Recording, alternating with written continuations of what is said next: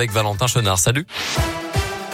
Bonjour Mickaël, bonjour à tous. On commence par le trafic. C'est toujours très compliqué pour circuler dans la région. Sur la 43, notamment en direction de Chambéry. Vous êtes toujours bloqué dès le péage de Saint-Exupéry avec plus de 20 km de bouchons de Saint-Quentin-Falavie à Cessieux.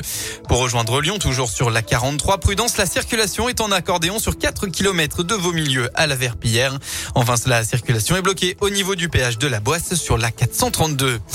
À la une de l'actualité, le gouvernement a annoncé un nouvel allègement sanitaire hier soir. À partir d'aujourd'hui, les voyageurs de l'Union européenne vaccinés contre le Covid ne seront plus contraints d'effectuer un test de dépistage au départ.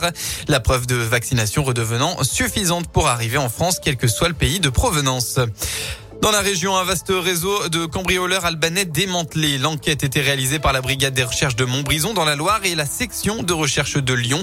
À chaque fois, le mode opératoire était quasi identique. Des cambriolages nocturnes dans des résidences, parfois même en présence des occupants des lieux.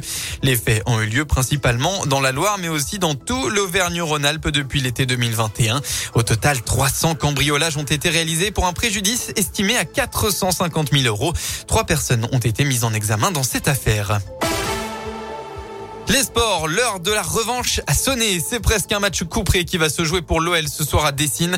Dans un stade qui va retrouver son public et ce sans jauge sanitaire, l'Olympique lyonnais reçoit un gros morceau, l'OGC Nice.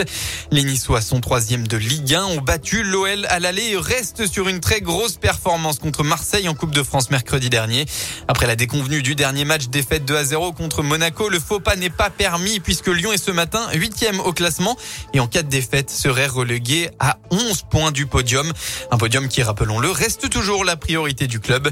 En conférence de presse jeudi, le défenseur brésilien Henrique a expliqué ce qui peut changer la donne en faveur de l'OL ce soir. L'équipe de Nice est une belle équipe, mais il y a un esprit de revanche, ne serait-ce que par rapport au match aller. Également, je n'étais pas là, je n'étais pas lyonnais l'année dernière, mais euh, j'entends parler de ce dernier match de championnat l'an dernier où euh, on perd la troisième place très importante. Donc il y a, un esprit, il y a, il y a un air de revanche que je sens dans le vestiaire. C'est important pour nous. On doit gagner. On a nos objectifs. Et puis je pense qu'il va être important sur ce match-là, c'est la présence du public. On me parle d'un stade presque plein euh, samedi soir. Le public est important et on aura besoin d'eux lors de ce match. C'est muito importante para o nosso jogo de sábado. L'Olympique Lyonnais qui accueille l'OGC Nice à l'OL Stadium, c'est ce soir à 21h pour le compte de la 24e journée de Ligue 1 et ce sera sans Jérôme Boateng. Le défenseur a été mis à l'écart par Peter Bosch pour des raisons de discipline.